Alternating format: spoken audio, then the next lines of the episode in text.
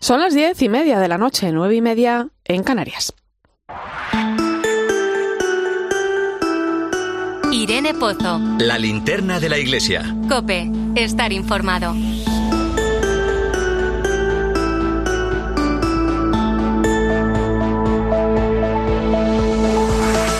¿Qué tal? Muy buenas noches. Parece que tras, eh, tras, el paso de la Dana por nuestro país, las cosas poco a poco se van normalizando, aunque las consecuencias han sido terribles, especialmente en el sur de Madrid y en el norte de Toledo, y queda mucho por hacer, ¿no? Pero bueno, el tiempo parece que queda una tregua. No ha sido un verano normal, hemos vivido varias olas de calor. Los expertos dicen que ha sido el verano más caluroso de la historia y Choca ver cómo de repente pasamos del calor y la sequía a la bajada de temperaturas y a las fuertes lluvias e inundaciones. Lluvias torrenciales que, por cierto, no solucionan tampoco el problema de la sequía. Estos fenómenos climatológicos cada vez más extremos y más frecuentes nos muestran de una manera muy clara la necesidad de tomar conciencia y cuidar el planeta. La casa común en la que habitamos y donde las nuevas generaciones tienen que desarrollar su modo de vida. Ver para creer. Precisamente en estas semanas los cristianos estamos viviendo el tiempo de la creación. Es un tiempo que sirve para intensificar la oración y también para reforzar, concienciar y realizar e incorporar en nuestra rutina de vida acciones concretas que ayuden a cuidar el planeta y por tanto a quienes lo habitamos. Se trata de poner en práctica la encíclica Laudato Si que el Papa publicaba en el año 2015, un documento eh, capaz de ponernos en sintonía con Dios, con el Creador y renovar nuestro compromiso por el bien común. Una llamada a la conversión en constante actualización porque el mundo cambia y en los últimos años está siendo testigo no solo del aumento de los fenómenos meteorológicos extremos, sino también de otras cosas, como por ejemplo el impacto de las guerras o los conflictos en los que eh, la mano del hombre también tiene mucho que ver. Por eso esperamos conocer el próximo 4 de octubre San Francisco de Asís, como ya ha anunciado el Papa Francisco, una segunda parte de Laudato sí que llegará a modo de exhortación para ayudarnos en esta misión, que por cierto nos involucra a todos. Como dice Francisco, no debemos olvidar nunca que las jóvenes generaciones tienen derecho a recibir de nosotros un mundo bello y habitable y que esto nos inviste de serios deberes hacia la creación que hemos recibido de las manos generosas de Dios. Bienvenido a la linterna de la iglesia. Te saluda Irene Pozo en este viernes, 8 de septiembre. La linterna de la iglesia. Irene Pozo. Cope estar informado. Como cada viernes ya sabes, puedes seguirnos a través de las redes sociales. Estamos en Iglesia Cope en Facebook y Twitter, hoy con el hashtag linternaiglesia8s.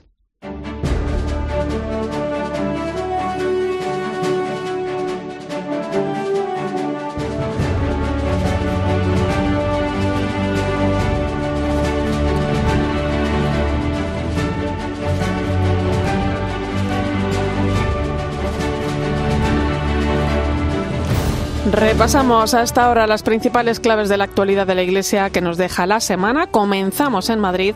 Allí este jueves ha tenido lugar la misa de apertura del año judicial. Ha estado presidida por el arzobispo de Madrid, José Cobo, quien ha pedido a los profesionales de la justicia que no se olviden de proteger a los más vulnerables. Hoy es un buen momento para renovar esa llamada que nos hace, no solo para ser buenas personas, sino la llamada para ser instrumentos de la justicia que viene del corazón de Dios.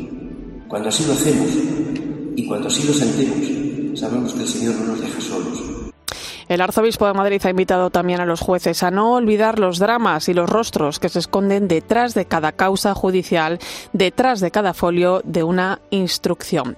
Más cosas, precisamente en Madrid y todo el centro peninsular han sido también estos días noticia por la fuerte dana que vivimos el pasado fin de semana. Los efectos de las fuertes lluvias todavía se siguen notando en muchos pueblos. La Iglesia no ha tardado en remangarse, incluso se anticipó el temporal para prestar ayuda. En la capital, ya desde el pasado sábado, Caritas estuvo buscando alternativas de alojamiento para las personas que lo necesitaran. Los pueblos más afectados pertenecen a la diócesis de Getafe, entre ellos Villamanta, Aldea del Fresno y El Álamo. Esta semana, el obispo de esta diócesis, Ginés García Beltrán, estuvo visitando algunos de estos municipios. Es verdad que nuestras parroquias han hecho todo lo que ha estado en sus manos, repartiendo agua, alimentos, ayudando a limpiar. Es verdad que Caritas Diocesana también ha participado en la medida que ha podido Yo estuve también la, otra tarde en alguna de estas poblaciones y en alguna celebré también la Santa Misa, la, la Eucaristía. En el pueblo del Álamo, el párroco Haroldo Herrera no dudó en poner a disposición de todos los vecinos del pueblo el salón parroquial e incluso su propia casa. El salón parroquial y la parroquia han servido como centro de copo para, para, para la acogida de las personas afectadas. De las personas que iban pasando con las ambulancias, con los carros de bomberos, los de Guardia Civil, los, parábamos y les dábamos un bocata y, una, y un refresco. Le decía, pero ya esto, dice, no, para que se lo lleven para el camino. Otra de las provincias más afectadas por este temporal ha sido la de Toledo, donde han muerto tres personas por esta dana. Una se encuentra todavía desaparecida. El arzobispo de esta diócesis, Francisco Cerro, ha pasado esta semana por los micrófonos de COPE y explicaba que muchas iglesias y casas parroquiales de la provincia habían quedado completamente inundadas. Un temporal que sorprendió al arzobispo de Toledo recién aterrizado en España. Estas semanas de atrás ha estado de visita en México, en la Basílica de Guadalupe. Ha formalizado el hermanamiento entre este templo y el santuario de Cáceres, donde también se encuentra la Virgen de Guadalupe, patrona de Extremadura. Hablamos de un hermanamiento que fortalece los lazos entre el pueblo español y nuestros hermanos mexicanos. Eh, el monasterio de Guadalupe que estuvimos de, México, estuvimos con el señor cardenal eh, haciendo este, este hermanamiento, se ha comprometido en celebrar la fiesta del 6 de, septiembre con toda solemnidad en, la, en la basílica. Por cierto, es una de las eh, del santuario mariano más visitado del mundo. También tenemos que hablar eh, esta noche de la Sociedad San Vicente de Paul. Este martes han inaugurado su nueva sede nacional en Madrid, unas instalaciones que van a permitir ampliar sus iniciativas dedicadas a acompañar a pacientes en hospitales y a personas mayores que viven solas. Faustino Catalina, buenas noches. Buenas noches. Con el fin de ampliar sus proyectos sociales y apostar por la transformación digital, la Sociedad de San Vicente de Paula ha inaugurado su nueva sede social en Madrid con nuevos espacios para una atención más cercana y personalizada. Junto a las autoridades del ayuntamiento y la comunidad estuvo el presidente nacional y elegido nuevo presidente internacional de esta asociación, Juan Manuel Huergo. Impulsar un crecimiento sano de nuestras conferencias, manteniendo nuestros principios fundacionales, adaptándonos a los nuevos tiempos para dar un mayor y una mejor respuesta a las nuevas pobrezas con que nos encontramos. Nuestro compromiso con la calidad y la excelencia en todo lo que hacemos es para nosotros un desafío diario.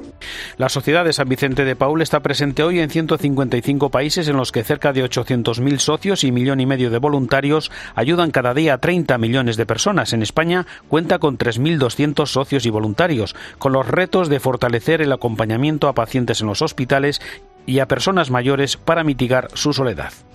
Y ahora nos vamos hasta Granada.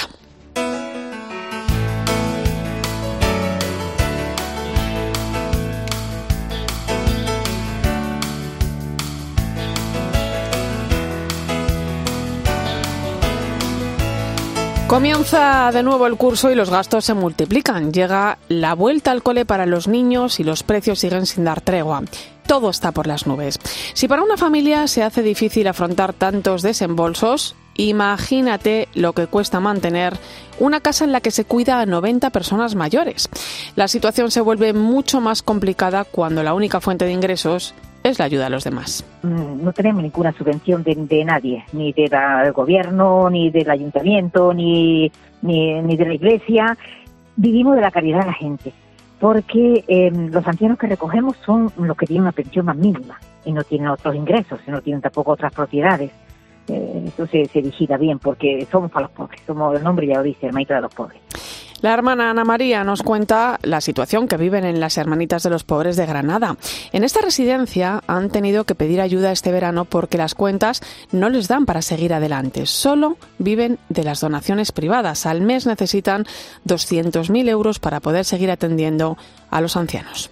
Porque ahora la luz ha subido tantísimo, el, el gas en invierno con la calefacción lo mismo, el personal que tenemos que tener, porque somos nada más que siete hermanitas que podemos estar ahí un poquito ayudando, y necesitamos personal. Y pagar el personal mm, cada mes se hace cuesta arriba. Los mayores que se encuentran en esta residencia tienen una pensión mínima y además muy poco patrimonio. En esta casa ya son una gran familia y los cuidados son muy buenos. Nos lo cuentan Nieves y María Gracia, que llevan viviendo en las Hermanitas de los Pobres más de 10 años.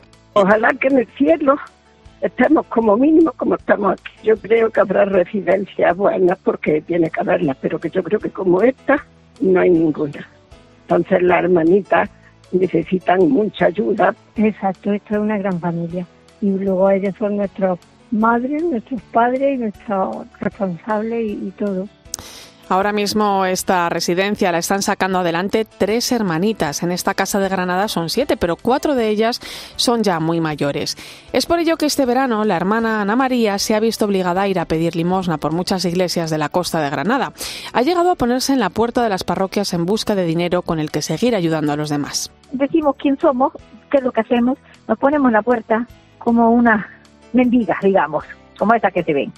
Tendemos la mano nos cuesta, porque eso eh, tenemos eso es normal, que, que cueste, pero lo hacemos por el Señor y por los ancianos, para que no les falte nada. Muchas marcas y supermercados de toda la provincia de Granada se han movilizado para ayudarles, pero siguen necesitando que les echen una mano. Aseguran que viven al día y que cada jornada que amanece es un verdadero milagro. Las hermanitas de los pobres llevan 140 años en Granada y no están dispuestas a tirar la toalla. Van a seguir peleando por su residencia. Para ello también piden vocaciones, nuevas hermanas que recojan el testigo para seguir ayudando a las personas mayores a tener una vida mejor. Escuchas la linterna de la iglesia. Con Irene Pozo. Cope, estar informado.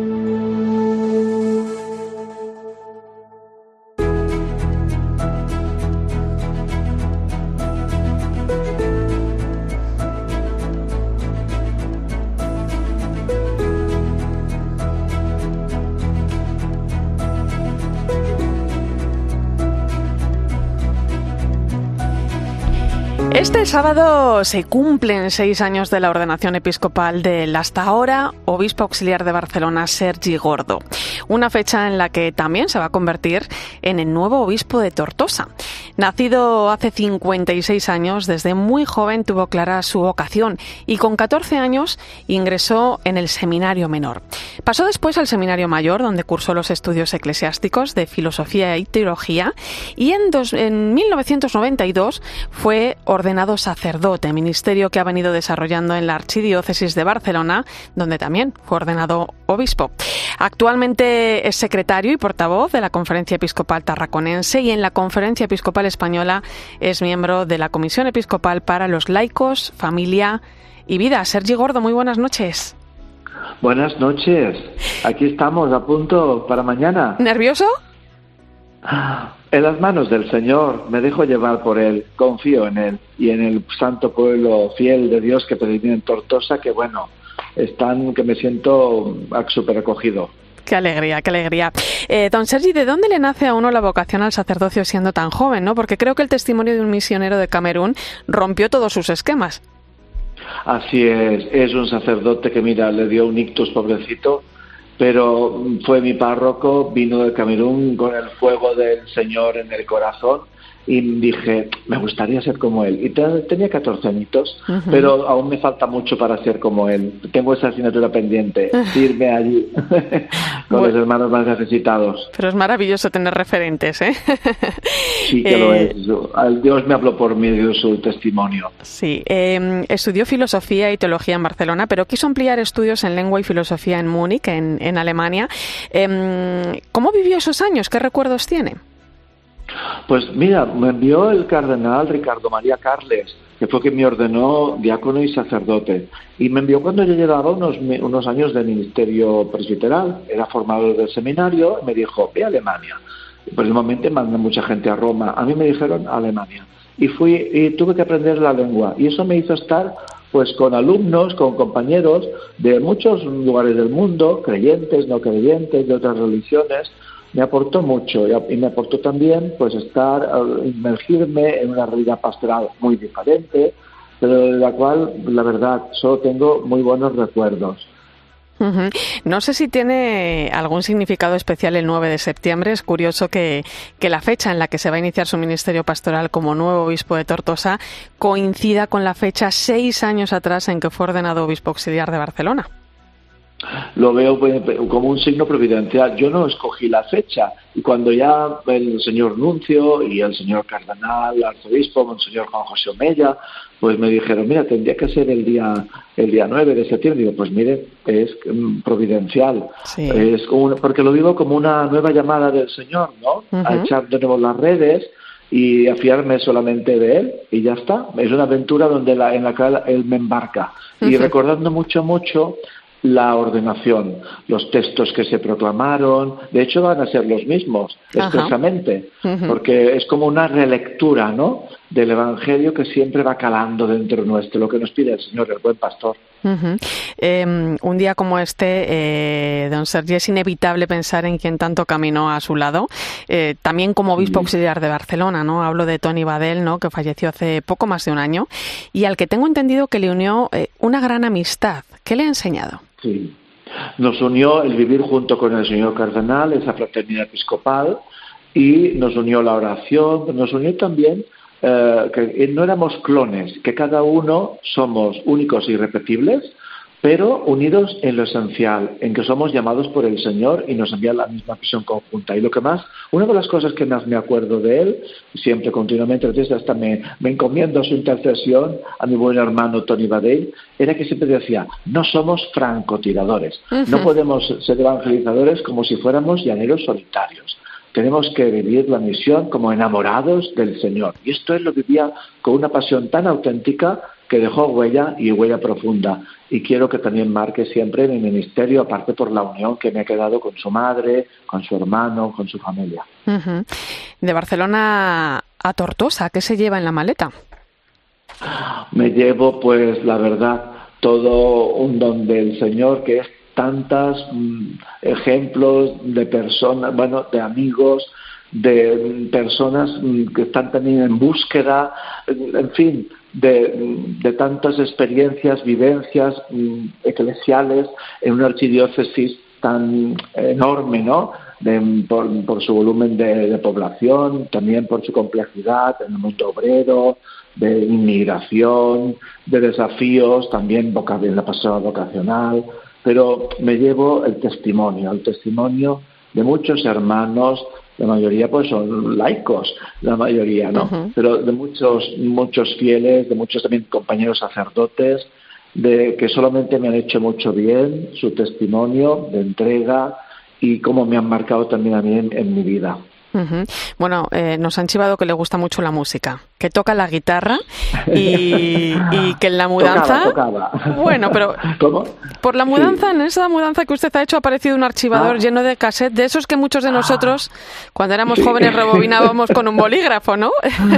sí, sí. la verdad es que ya no se puede ni escuchar, pero bueno, me han acompañado y me lo han querido traer aquí, digo, pero si esto ya, ya, ya no se, ya no se puede ni tan solo escuchar, pero claro, me han acompañado en mi vida, ¿no? La música, ¿sabes qué pasa? Que yo de San Agustín, que dice que quien canta reza dos veces. Y yo desde pequeño siempre he sido muy cantador. Y me ha entrado pues mucha vivencia de la fe, me ha entrado por ahí. ¿no? Y le he querido compartir también de esa manera en la acción pastoral. Pero ahora tocar la guitarra, tocar la guitarra, pues sin tocar, la toco poco, porque no, no tengo no tengo ocasión, ¿no? Pero siempre me ha servido para animar la oración, para poder reflexionar y para poder también unirme mucho al Señor. Bueno, hay muchos estilos musicales, ¿eh? Sí, todo. A mí me gustan todos, hasta el rock, y que yo ya no lo sigo, pero mis, mis tiempos de joven, pues Bruce Sprinting, que también vino a Barcelona, pero ya no, no, no. Y después, pues, y no, música clásica, como no. Y en Alemania me marcó mucho los grandes, ¿no? La pasión según San Mateo, según San Juan, de Johann Sebastian Bach y la ópera, la ópera alemana, sobre todo Wagner, Richard Wagner. Eso es un tesoro. sí, la verdad es que me encantó. Daba, daba usted antes alguna pista, ¿no? Eh, bueno, aunque acaba de aterrizar por allí, eh, como quien dice, no sé si puede contarnos algo de esta diócesis, ¿no? Claro, al norte eh, tenemos Tarragona, al sur está Castellón, está regada por el mm. mar, por la montaña, ¿no? De este a oeste. ¿Cómo es Tortosa? ¿Qué desafíos presenta? ¿Cuáles van a ser sus primeros pasos? Bueno, yo no la, no la tengo que conocerla. Mm, no sé, siento una gran llamada del Señor a recorrer, ¿no? Pueblo a pueblo y aldea a aldea y ciudad a ciudad, ¿no? Y de, no sé cómo, empaparme de tus comarcas y ser un, ser, yo me siento mucho como un, un, un, apóstol del Señor que tiene que tender puentes, ¿no? En una, en una, una diócesis que la veo muy unida, muy unida en torno precisamente a la catedral, al obispo. El obispo ha, eh, ha unido, ¿no? El apóstol que el Señor envía une territorios tan diversos, ¿no? Todos se sienten de esas tierras del Ebro, ¿no? Y bueno, pues veo una zona mucho más, claro, rural comparado con Barcelona, con mar también, luego también los puertos de Morella, con gente muy arraigada en el territorio, muy noble, mm, buena, jóvenes también, que, que no marchan, que quedan aquí. Bueno, y aquí pues queriendo vivir también la fe, qué mejor que yo los veo como muy comprensivos con el Evangelio porque Jesús nos habla de, de, viñadores y aquí también la zona de, vino como la, la, zona de la tierra alta, ¿no? O Jesús nos habla de, ser pescadores de hombres y aquí tenemos también pues muchos pueblos de mar y bueno pues hay una sintonía también en ese sentido que va a poder ser posible vivir significativamente el Evangelio hoy. Bueno, y en un mundo que, que, plantea muchísimos desafíos, don Sergi, ¿cómo debe ser un obispo del siglo XXI?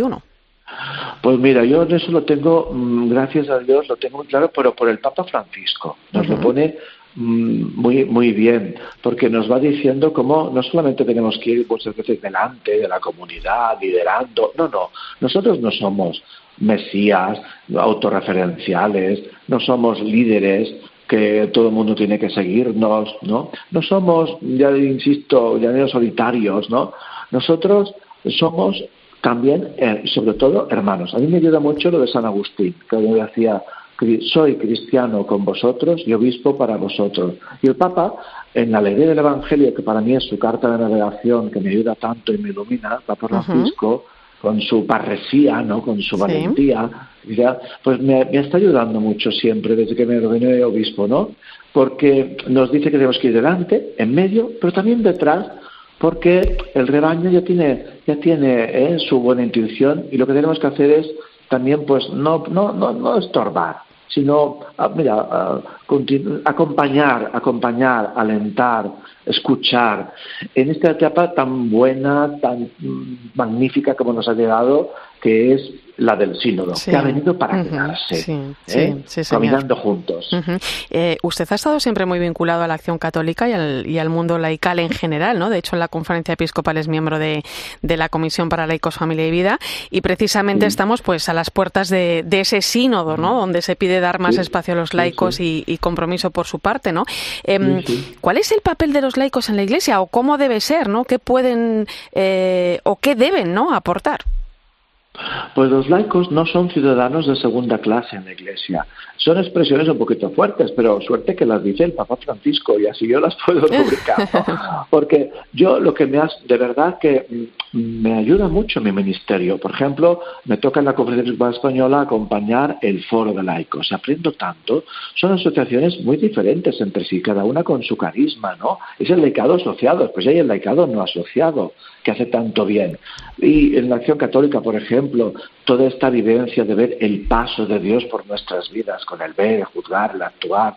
Ahora el Papa nos, nos habla del método RIE, que es reconocer, interpretar, elegir, que es ese ver, pero con ver con mirada de fe. Pues un laico, cuando, realmente vive su bautismo, mm, también ¿no? el obispo lo que tiene que hacer es alentarlo, ¿no? Mm, dejar que, y escuchar su voz.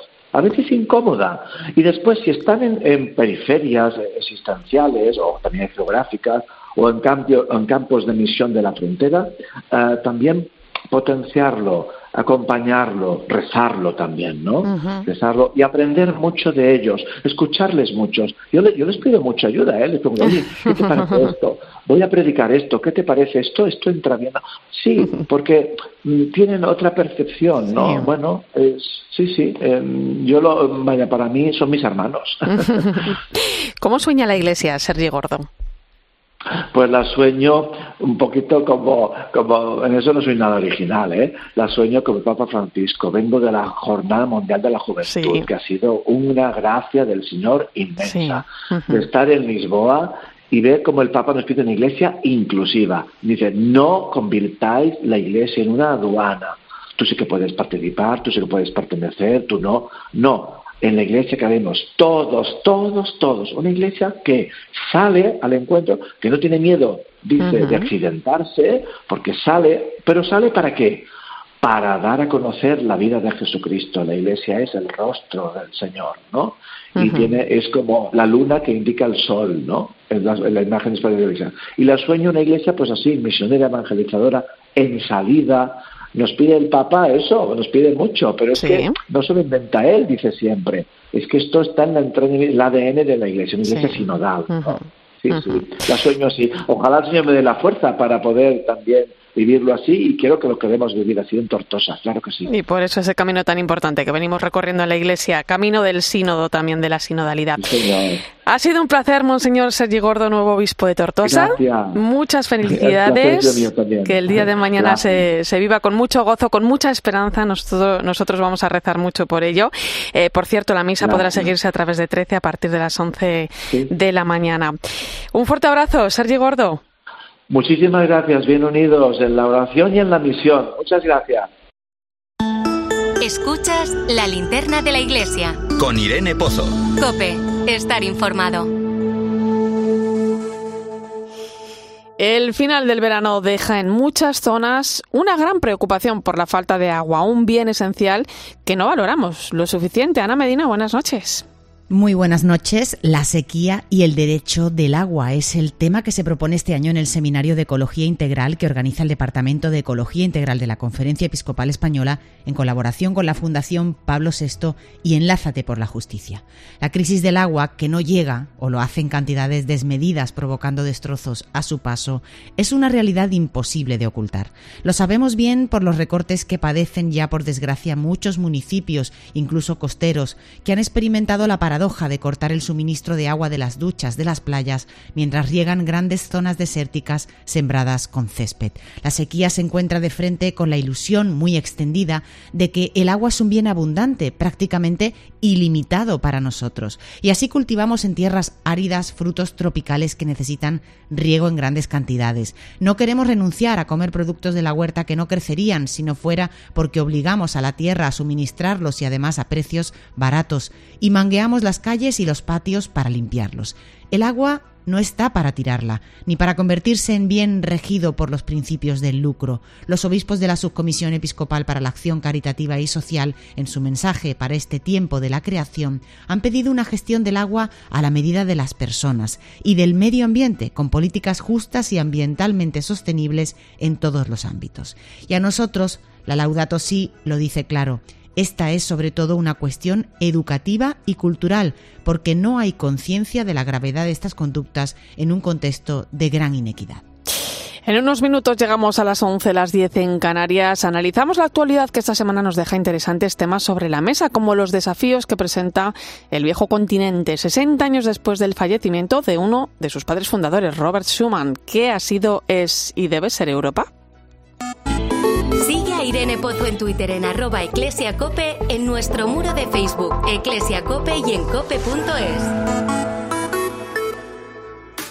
¿Cuáles son las principales recomendaciones que podemos hacerles a nuestros oyentes para que se vayan un poco más tranquilos de casa? ¿Qué precauciones se pueden tomar antes? Es recomendable si tenemos algún vecino de ¿Cuál es el Santrope español? A ver, que yo me apunto. Bueno, pues para mí, sabéis que tengo debilidad por la costa tropical española. En COPE de 10 de la mañana a 2 de la tarde, los sábados y domingos, el mejor entretenimiento lo encuentras en fin de semana. Bienvenido a fin de semana de COPE con Cristina López Slichting. UMAS, mutua especialista en seguros para el sector educativo. Ofrecemos una solución integral para los colegios y guarderías. Daños patrimoniales, responsabilidad civil, accidentes de alumnos. Más de 1.400 centros ya confían en nosotros. Visítanos en umas.es. UMAS, más de 40 años de vocación de servicio. Escuchas la linterna de la iglesia. Y recuerda, la mejor experiencia y el mejor sonido solo los encuentras en cope.es y en la aplicación móvil. Descárgatela. Hola, soy Nuria Roca. ¿Sabes? Skechers es el calzado más cómodo que he llevado en mi vida. Skechers destaca por sus tecnologías de confort como Arch Fit o las nuevas Skechers Slip-ins con las que puedes calzarte sin usar las manos. Solo introduce el pie y listo. Encuentra tu par perfecto en las diferentes tiendas Skechers en skechers.es o en cualquier tienda que vendan calzado con estilo. Pero cómo brilla y qué fuerza. Que tu melena dé que hablar con Color Clean Ones. La coloración sin amoníaco para cabellos delicados. Tu pelo sano, fuerte y vivo. Con cobertura 100% hidratación, protección y volumen. Única coloración con serum reestructurador. Color Clean de Pergal Laboratorios. De venta en farmacias para farmacias del corte inglés y plataformas online.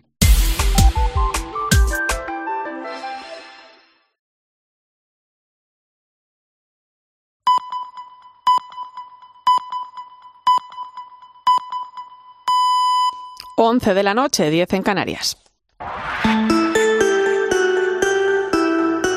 Irene Pozo. La linterna de la iglesia. Cope, estar informado.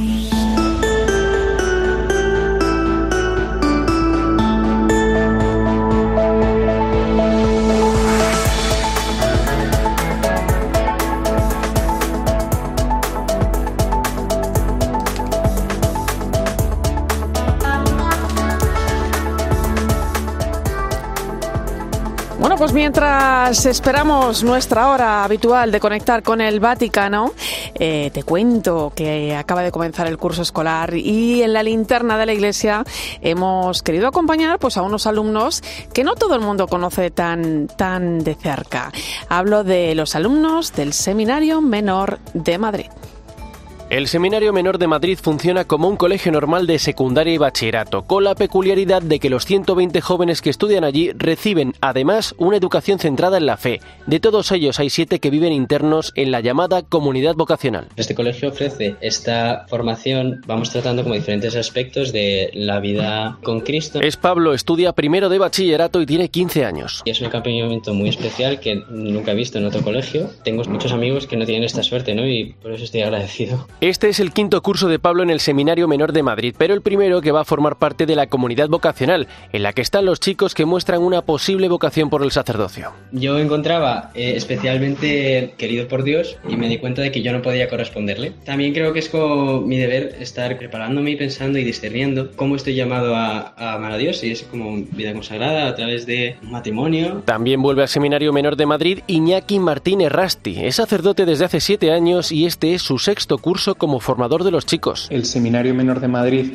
es una perla preciosa, un poco escondida también de nuestra diócesis, no es muy conocida, pero es un verdadero lugar de, de evangelización. En el Seminario Menor de Madrid hay dos formadores. Su función es la de acompañar a los jóvenes y convivir con los chicos de entre 14 y 18 años que forman la comunidad vocacional, una figura casi paternal dentro del centro. Aquí tenemos una labor muy bonita los formadores, ¿no? Ser un poco como San José y ver cómo los chicos se van creciendo y se van formando, Es una labor que hace Dios pero de la cual nosotros somos testigos. Pues participan durante la mañana de, la vida de, del colegio normal, pero cuando ya los demás se van a su casa, ellos suben a la parte de arriba, que es donde tenemos la comunidad. Los formadores hacen vida con los seminaristas, rezan con ellos, comen, hacen deporte. Te presento ahora a uno de los jóvenes de esta comunidad vocacional. Se llama Jorge, tiene 16 años y estos son los motivos por los que lleva 5 años dentro de este reducido grupo. Es más por el trato que tienen con todos los alumnos para ayudarlos a seguir adelante. Llevas aquí una vida más religiosa que a lo mejor otros colegios, que es como más una familia, estamos todos más juntos, nos ayudamos unos a otros. Los chicos de la comunidad tienen mucho contacto con los seminaristas mayores, comparten comedor, rezos, Eucaristía y ven cómo viven y cada día les va gustando más. Que es un colegio donde te ayudan. Aún estoy en un proceso de, de, discernimiento que aunque yo tengo ya las cosas bastante claras, pero primero tengo que terminar de mirarlo, terminar de discernir bien, es ir poco a poco, sin, sin prisas. Así es el Seminario Menor de Madrid, un colegio normal de 8 y media a 3 y en el que hay una comunidad de 7 alumnos que están internos haciendo discernimiento para descubrir qué es lo que el Señor espera de ellos.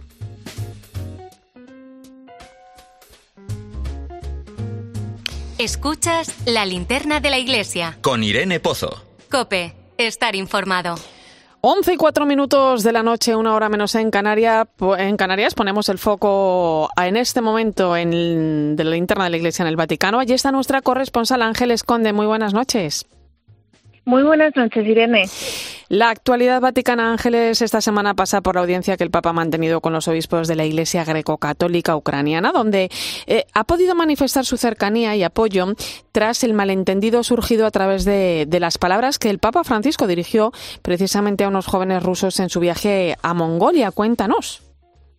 Sí, Irene, vamos a recapitular un momento eh, de dónde viene esta polémica que ya arrastramos de hace algunos días. Lo que podemos decir es que los obispos de la Iglesia greco-católica ucraniana están aquí en Roma desde el día 3. Están celebrando su sínodo, el segundo ya en eh, tiempos de guerra. Ya han venido a Roma porque es el 400 aniversario del martirio de San Josafat, que es el patrón de Ucrania y el patrón de esta iglesia.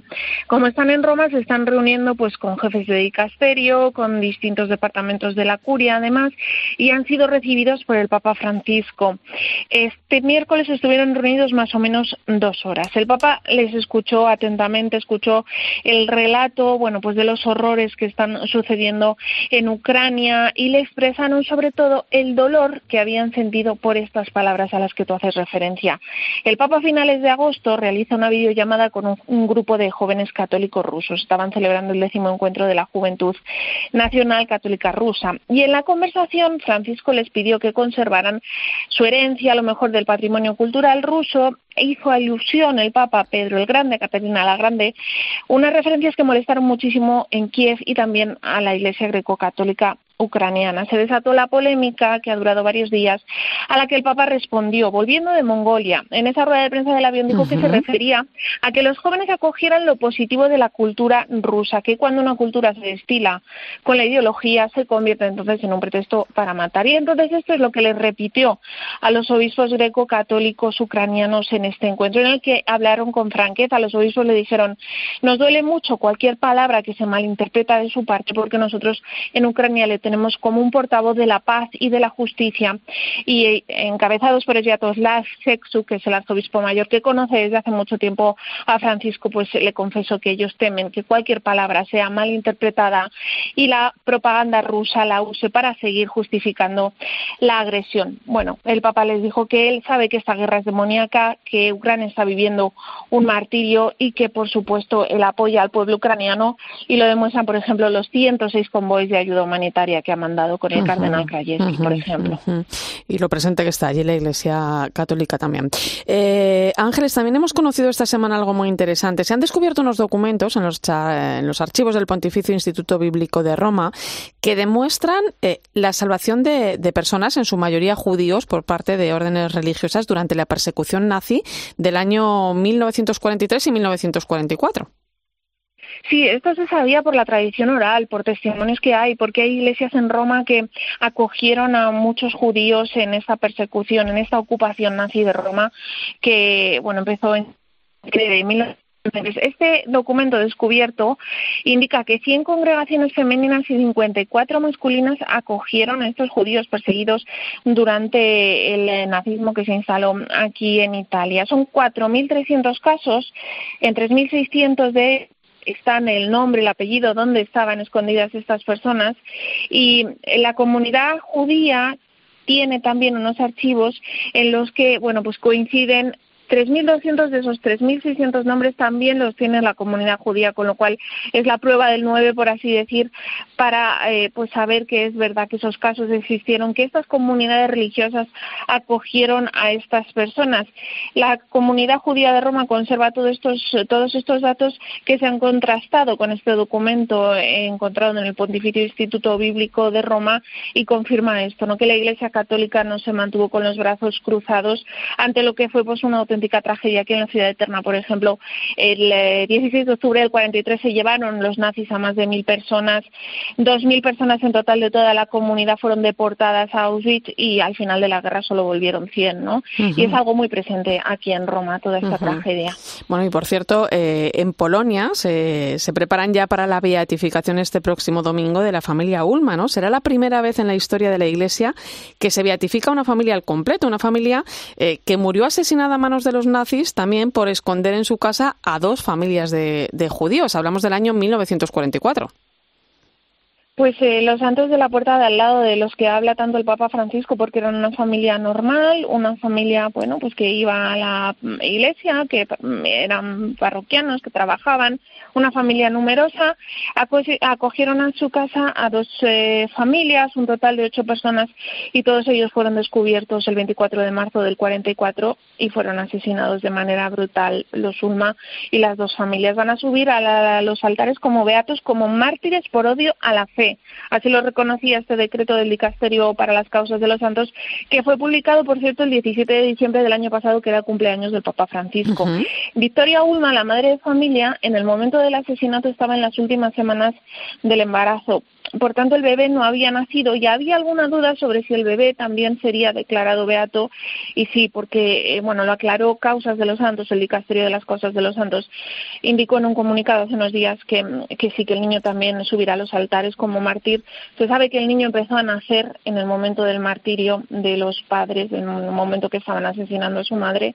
El niño estaba empezando a nacer, ella se puso de parto y aunque no había sido bautizado y se desconocía incluso si era niño o niña, se considera cristiano, porque como reza este comunicado al que hacemos alusión de causas de los santos, en el martirio de sus padres el bebé recibió el bautismo de sangre. Bueno, pues interesante sin duda y estaremos muy pendientes de esa beatificación eh, el próximo domingo en Polonia. Gracias compañera, buen fin de semana.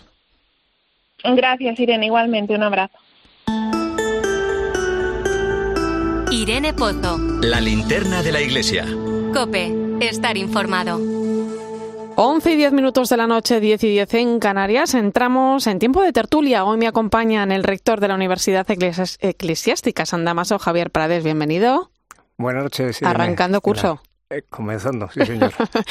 y la directora del semanario Alfa y Omega, Cristina Sánchez vuelta al cole. Aquí estamos otra vez, de nuevo. bueno, comenzamos con, con un tema que, que, estos días está de nuevo sobre la mesa a raíz de que la Fiscalía General del Estado eh, haya presentado su memoria anual y por primera vez, bueno, pues aparece un apartado dedicado a sus actuaciones en lo referido a los abusos dentro de la Iglesia Católica.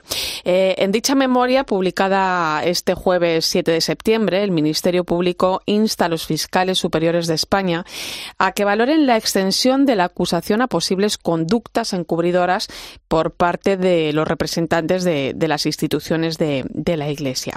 Recordemos que no es la primera vez que la Fiscalía toma la iniciativa en esta materia. Ya en el año 2022 solicitó que se le remitieran los procedimientos penales que estaban en tramitación y posteriormente pidieron también dicha información a, las diócesis españolas. Y bueno, pues ante esto la Iglesia en España eh, no ha cambiado su forma de pensar ni su forma de actuar. Continúa mostrando su compromiso en la protección de, menores y en la prevención de abusos sexuales cometidos, especialmente en el marco de, su actividad. Para ello, pues viene realizando un despliegue de medios y de recursos para acabar con los abusos, pero no solo en la propia Iglesia, sino en toda la, sociedad, ¿no? Bueno, a grandes rasgos este es el contexto y aquí ahora os pregunto a vosotros, Javier, Cristina, em, yo no sé si os sorprende eh, que la Fiscalía se refiera en concreto a la Iglesia Católica, obviando eh, a otros ámbitos de la sociedad en los que la cuestión de los abusos abusos ha, estado tanto o todavía más presente ¿no? que, en la Iglesia Católica. Sí. la primera premisa que es útil hacer es que en general los fiscales españoles son muy buenos. O sea, que los fiscales españoles en conjunto están muy bien. Por lo tanto, que la intervención de un fiscal en promedio es una garantía jurídica, procesal, normativa, de acuerdo con las leyes previstas por el ordenamiento jurídico español, y vamos más tranquilos si interviene un juez y un fiscal que si interviene otro tipo de gente. Yo creo que por ahí no hay nada que temer porque, repito, en promedio los fiscales españoles están muy bien. Segundo, no nos olvidemos de una cosa. Cuantas más garantías haya jurídicas de todo tipo, procesales y sustantivas, mejor para las personas que más han sufrido esto, que han sufrido daños terribles en sus vidas, a veces irreparables, que son las víctimas. Y, por extensión, con las garantías que se les debe a todos los demás que pudieran ser partes de un proceso penal, en este caso, o del tipo que fuese. En tercer lugar, sí, se puede uno preguntar, en este caso ya sí, el fiscal general del Estado tiene una particular sensibilidad en investigar a la Iglesia Católica, que investigue. Solo esperemos que por la ecuanimidad y la equidad que debe corresponder al Ministerio Fiscal, ponga el mismo celo en investigar el resto de instituciones de la sociedad española donde puede haber, podría haber situaciones similares, de tipo educativo, de tipo recreativo, de tipo cultural, de tipo de social o de tipo del que sea. Y sobre todo que hay informes que así lo constatan. Claro. Entonces, yo digo, eh, no está el patio en España hoy como para echar sombras sobre la función jurisdiccional. Nosotros nos fiamos de la justicia y una parte importante de la justicia es el Ministerio Fiscal, que tiene que intervenir en los casos previstos por la ley, que intervengan. Esperemos que lo hagan en todos los casos. Bueno, además es que eh, de esta circunstancia, además que vamos a tener un otoño movido en materia de, de abusos, porque además se van a presentar eh, varios informes también que van a, poner luz sobre esta situación, pues, pues yo también te diría, Irene, que, que efectivamente me sumo a lo que dice Javier y además muy tranquilos porque la Iglesia siempre ha, puesto ante todo lo que se les ha pedido, ha puesto eh, los datos sobre la mesa, se han eh, establecido protocolos marco, las oficinas de prevención de las diócesis están funcionando, eh, o sea, se ha hecho un, un trabajo de detección, de prevención y de reparación que está funcionando y está habiendo un proceso se está caminando hacia adelante. Entonces, evidentemente eh, se han fijado específicamente en las eh, víctimas de la Iglesia, vamos, pues vamos a, ver eh, en positivo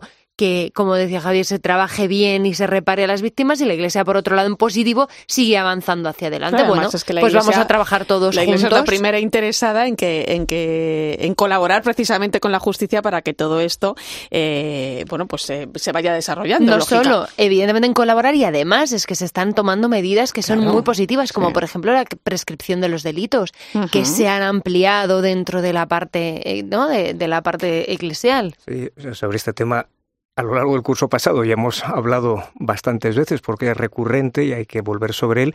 Yo creo que otro dato importante, además de los instrumentos jurídicos externos y internos en la Iglesia, es que hay un cambio de cultura, hay un cambio de mentalidad que se está produciendo y yo creo que no tendrá marcha atrás. Y eso es tan importante como las medidas específicas de, una, de una normativa, de una serie de reglas para actuar es un cambio de la sensibilidad, de la mentalidad que nos está cambiando a todos. Yo creo que eso está sucediendo. Sí. Requerirá el tiempo que haga falta, pues son procesos sociales que no son fulminantes, pero son muy valiosos. Y yo creo que cuando entran en profundidad, podemos decir que hoy consideramos ya eh, inaceptables comportamientos o actitudes que hace 10, 15, 20 años, tampoco hace tanto, todavía no estaban tan claramente eh, juzgados, ¿no? A partir de ahí yo creo que efectivamente, ¿no? Dice Cristina, muy bien, eh, caminamos. Y además, fijaros, ¿eh? eh, eh porque eh, la voluntad de la Iglesia es firme, ¿no? lo estamos comprobando también empezando por los papas recientes, ¿no? De perseguir la lacra de los abusos sexuales en su seno, que incluso ha llevado a desarrollar un corpus jurídico. Lo, explicaba muy bien esta mañana nuestro presidente y director editorial José Luis Restán en la línea editorial de, este mediodía que, de, esta casa. un corpus jurídico que es mucho más exigente que, que, que el civil, ¿no? Parece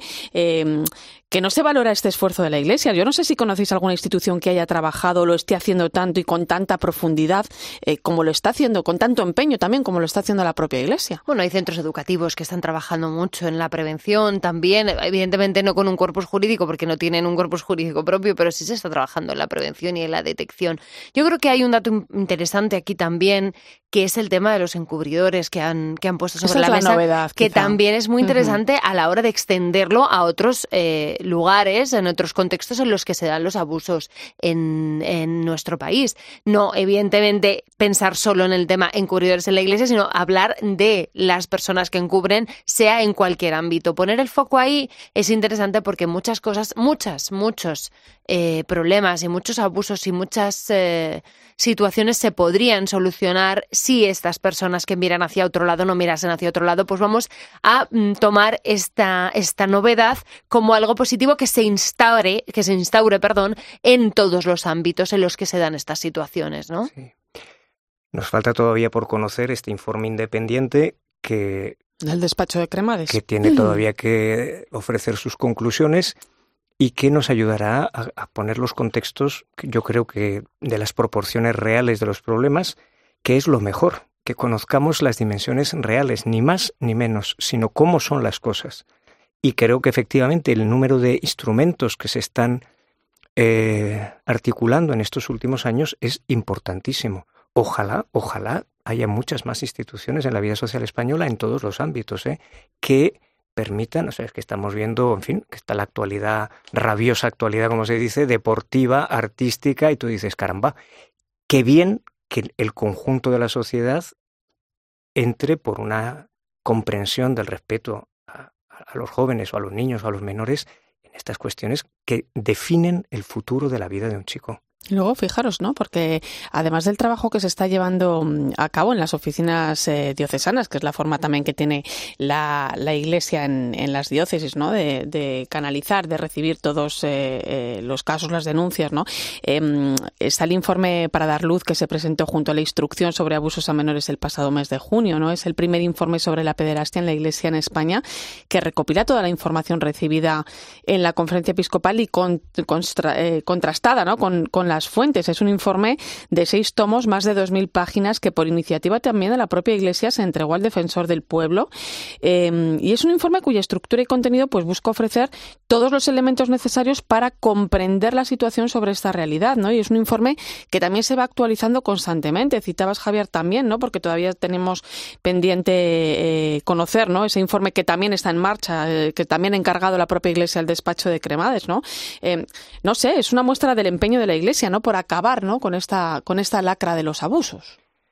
Sí, yo, yo creo que es verdad. Yo creo que es verdad y yo creo que quien mire a la Iglesia Católica Española sin un particular prejuicio, que la mire pues como se mira a una institución social, deberá reconocer, podrá reconocer que estos pasos que son reales se están dando. Eh, y por lo tanto que se está en camino. Eh, ¿Qué significa acabar con los abusos? Significaría acabar con el pecado pero, eh, pero significa que se adoptan medidas en los distintos modos de intervención respecto de la vida social que hoy nos capacitan mucho mejor que hace 10 años o que hace 30 años o que hace 100 años para eh, intervenir en las consecuencias sociales, humanas, psicológicas, psiquiátricas, económicas que, que provocan estos casos, sobre todo el destino y la felicidad de las personas. Yo creo honradamente que se puede eh, conceder a la Iglesia Católica en España su compromiso sincero con esta causa, vamos. ¿Y creéis que la sociedad eh, conoce lo que la Iglesia hace? Bueno, a lo mejor la pregunta es si quiere conocer, ¿no? En, en determinados aspectos. Yo creo que si tienes eh, los ojos abiertos y los oídos lo podrías eh, conocer, porque, vamos, al menos desde determinados medios de comunicación, desde determinados foros, se dice, se cuenta, se recalca. Decía antes Javier, cuántas veces se ha hablado aquí, ¿no? Aquí. Ya de esto mm, una y otra vez, cada paso que se da, cada informe que se presenta, ¿no? Eh, claro que hay avances. Otra cosa es el prejuicio, ¿no? Como decíamos antes, si se mirase con la mirada limpia de eh, otra, diferentes tipos de instituciones, pues veremos. Pero a lo mejor no. Oye, nunca se sabe si todo esto también sirve, este constante mm, poner sobre la mesa lo que está haciendo la Iglesia, pues también sirva para ir, ¿no? Eh, ofreciendo para dar luz, ¿no? Como dice el propio informe, para dar luz sobre, ¿no? A veces eh, dices, bueno, pues siempre estamos con el mismo tema. Bueno, pues, pues que sirva en positivo para poder tener hoy esta conversación y volver a recordar todos los pasos que se las están veces, dando, ¿no? Y las veces que sea, que sea necesario, claro que sí. Eh, vamos con más temas. Esta semana se cumplían 60 años de la muerte de Robert Schuman, uno de los padres fundadores de Europa. No podríamos entender eh, Europa sin sus raíces cristianas, ¿no? Es una idea que también han destacado los diferentes pontífices a lo largo de, de los años, ¿no? Por tomar una visión sobre este tema en los últimos eh, pontificados, Javier, cuando Pablo VI inició su pontificado en el año 63 todavía era la pequeña Europa, ¿no? Constituida por los seis estados fundadores. Si cogemos, por ejemplo, el momento en que Juan Pablo II visita el Parlamento Europeo en el, eh, en el año 88 eran 12 países y cuando lo hace Francisco, porque eh, ya estamos hablando ¿no? de 28 estados, o sea, el contexto histórico es diferente, pero ¿qué valoración podemos hacer a lo largo de la historia más reciente? Pues este episodio que nos evoca el aniversario de Schumann es uno de esos episodios que no hay muchos en la historia de Europa, luminosos, constructivos, para el bien de todos. La historia de Europa, que es una historia grandiosa por tantas razones, es una historia que está llena de guerras, llena de conflictos. Schumann vive en una de las zonas de Europa que ha sufrido más, no solo lo que es la muerte física violentísima de las campañas de tres guerras entre Francia y Alemania en, en menos de 60 años, que se dice pronto, sino la limpieza étnica, la limpieza lingüística, la persecución cultural, las deportaciones. Alsacia cambia de nacionalidad, cambia de lengua, con unas cosas inauditas en estos aspectos culturales, educativos y pedagógicos. No te digo nada lo que es estrictamente la guerra, que es decir, centenares de miles de chicos alemanes, franceses, ingleses, italianos, segados, machacados en tres guerras brutales. Europa no ha acertado muchas veces. Ahí tenemos la Sociedad de Naciones, que es un fiasco absoluto, y que este puñado de personas verdaderamente hayan puesto los cimientos de 70 años de convivencia, de crecimiento y de bienestar social en Europa, que no hemos visto, porque nosotros hemos nacido en esto. Nos parece que Europa es un sitio de destino turístico. Europa ha sido violentísima. Y nosotros nos hemos beneficiado de una de las pocas situaciones en la historia de Europa en las cuales efectivamente se ha traducido en un beneficio para la sociedad entera el entendimiento de algunos. Que varios de los que estaban en ese núcleo fuesen católicos, para mí personalmente es una gran satisfacción y me alegro muchísimo. Quizá no siempre lo podemos decir, pero en este caso, que Europa hoy sea lo que es y que los 27 países de Europa seamos, a pesar de todos los límites que los hay y muy graves, un lugar al que quiere venir tanta gente, porque en el fondo aquí se vive mejor que en otros muchos sitios del mundo, tiene en su raíz, de manera sorprendente y providencial, honradamente digámoslo, el entendimiento entre franceses y alemanes, cosa por la que nadie hubiera dado un duro. Y eso también te da esperanza, porque si de, de, ese disparate hubo un posible entendimiento contra toda esperanza, esto es Paulino 100%, también en situaciones que estamos viviendo que nos parecen imposibles de arreglar, tú dices, el Señor abre un resquicio donde no lo hay. Y se abre un, un horizonte de esperanza donde no lo había. Yo por eso creo, vamos, a Schumann y a, y a compañía hay que prestarles toda la atención del mundo y me alegro muchísimo de que fuesen cristianos. Tienes 10 segundos, Cristina. Bueno, ¿Qué nos dice Schumann hoy? ¿no? A bueno, pesar de la crisis de identidad y de valores, pues, nos quedamos con esa esperanza y esa parte positiva también. Pues que había nos trae una, Javier, una ¿eh? cosa que muy rápido diría, trasladaría hoy a nuestra sociedad y sobre todo, fíjate, a los centros educativos, que es como decía, ¿no? Que unir individuos genera procesos sociales de fraternidad y de caridad social si no volvemos a tomar ese, ese, Ese camino rumbo. y lo hacemos desde también la educación, ese, esa Europa que se construyó se irá deconstruyendo y en nuestras manos está reconstruirla. Pues otro de los grandes temas, la educación. Bueno, pues lo vamos a dejar aquí. Eh, está claro que, que el viejo continente, ¿no? Que Europa, ¿no? Eh, también nos deja grandes desafíos encima de la mesa y, y que no los podemos eh, solucionar en 10 minutos, con lo cual será un tema también recurrente. Habrá más ocasiones de hacerlo. Gracias, Javier Prades. Buenas noches. Cristina Sánchez, hasta pronto. Hasta pronto, Irene. Y gracias a ti por tu compañía esta noche. Ha sido un placer tenerte al otro lado de esta linterna de la iglesia. Te dejo con el partidazo de Cope y Joseba Larrañaga. Irene Pozo. La linterna de la iglesia. Cope. Estar informado.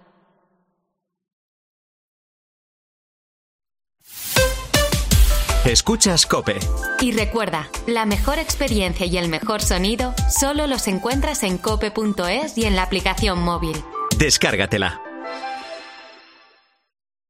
Siempre. ¿Qué dices, Luis? Pues que con Alquiler Seguro, siempre cobrarás la renta de tu piso el día 5 de cada mes. ¿Y si el inquilino no paga? Siempre. María, siempre. En Alquiler Seguro garantizamos el cobro puntual de la renta el día 5. Llama al 910-775-775. Ayer, hoy y siempre. Alquiler Seguro. Este año, Correos vuelve a ser el operador logístico oficial de la Vuelta Ciclista a España.